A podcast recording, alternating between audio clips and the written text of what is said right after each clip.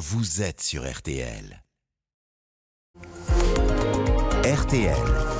Les trois questions du petit matin. On en parlait avec les auditeurs tout à l'heure, ça reste difficile de faire son plein dans de nombreuses stations-service et la situation se complique en Ile-de-France avec un tiers des stations en rupture d'au moins un carburant, conséquence de la grève contre la réforme des retraites. Bonjour Olivier Gantois. Bonjour. Merci d'être avec nous en direct. Vous êtes le président de l'UFIP Énergie et Mobilité, l'Union française des industries pétrolières. D'abord, quels sont les derniers chiffres que vous avez ce matin à 6h15 au niveau national et local? Où est-ce que ça coince le plus? En termes de stations-service qui manquent d'au moins un produit, nos derniers chiffres étaient de 15% au niveau national. C'est-à-dire qu'il y avait une dégradation le week-end dernier, on, est, on était monté à 17% et on est redescendu à 15% parce que dès le lundi, bien sûr, on réapprovisionne massivement les stations-service. Alors derrière ce 15%, il y a des grandes euh, différences entre régions. Vous avez noté, euh, mentionné notamment l'Île-de-France, mm. euh, qui est à presque un tiers de stations en manque d'un produit, en effet. Pourquoi cette accentuation des difficultés en Île-de-France? Bon, ça c'est parce que euh, dans des situations comme ça où la logistique ne fonctionne pas euh, comme d'habitude. Hein, je rappelle que sur euh, six raffineries dans l'Hexagone, il y en a quatre qui sont totalement bloquées et deux qui sont en partie bloquées. Euh, dans ces cas-là, de temps en temps, on est obligé, comme on dit, d'habiller Pierre pour déshabiller Paul. Notamment, par exemple, il a fallu approvisionner les aéroports parisiens en mmh. ce qui a retardé quelques approvisionnements de stations-service en essence. Non, mais parce que vendredi, la ministre de la Transition énergétique, Agnès Pannier-Runacher, disait aux Franciliens, vous inquiétez pas, la raffinerie de, Gonfreville-Lorcher en Normandie qui dessert euh, la région parisienne est réquisitionnée, il y aura ce qu'il faut. Bah non. Il n'y a pas ce qu'il faut. Mais... Oui, mais en fait, elle, a raison parce que ce qui crée euh, les pénuries actuellement, c'est la précipitation des automobilistes en station-service. C'est-à-dire ceux qui n'avaient pas besoin de faire le plein, qui pouvaient attendre encore une, voire deux semaines avant de faire le plein et qui y vont dès maintenant.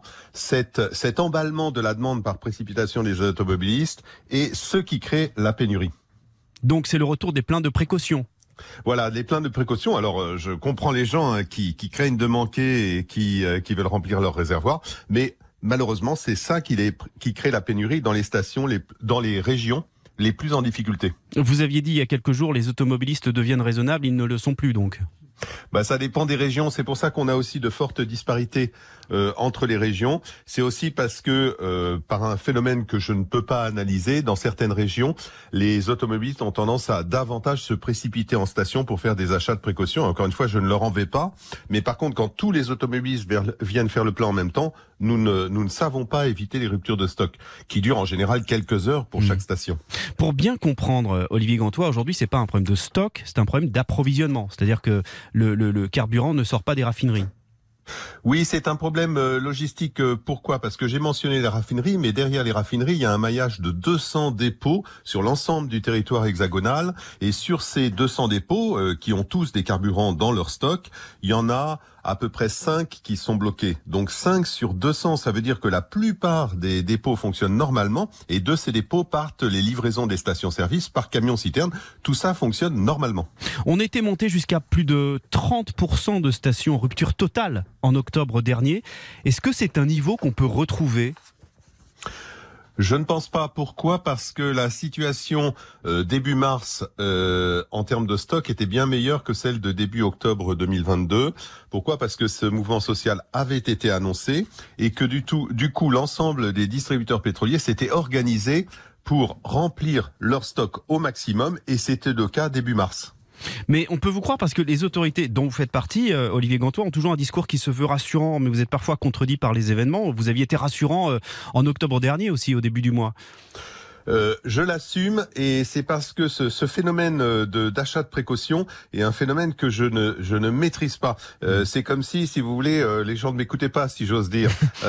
C'est-à-dire quand je quand je suis rassurant, vous noterez que c'est parce que je dis aux gens si vous si vous avez encore deux semaines de stock dans votre réservoir, ne vous inquiétez pas, vous viendrez en station dans deux semaines, vous trouverez du carburant. Mais ça, certaines personnes n'arrivent pas à l'entendre parce qu'ils ont peur de manquer. Et, je les comprends. Et ben on espère que le message est, est bien passé ce matin à l'antenne de RTL. Merci beaucoup. Olivier Gantois, président de l'UFIP Énergie et Mobilité, l'Union française des industries pétrolières. Bonne journée à vous.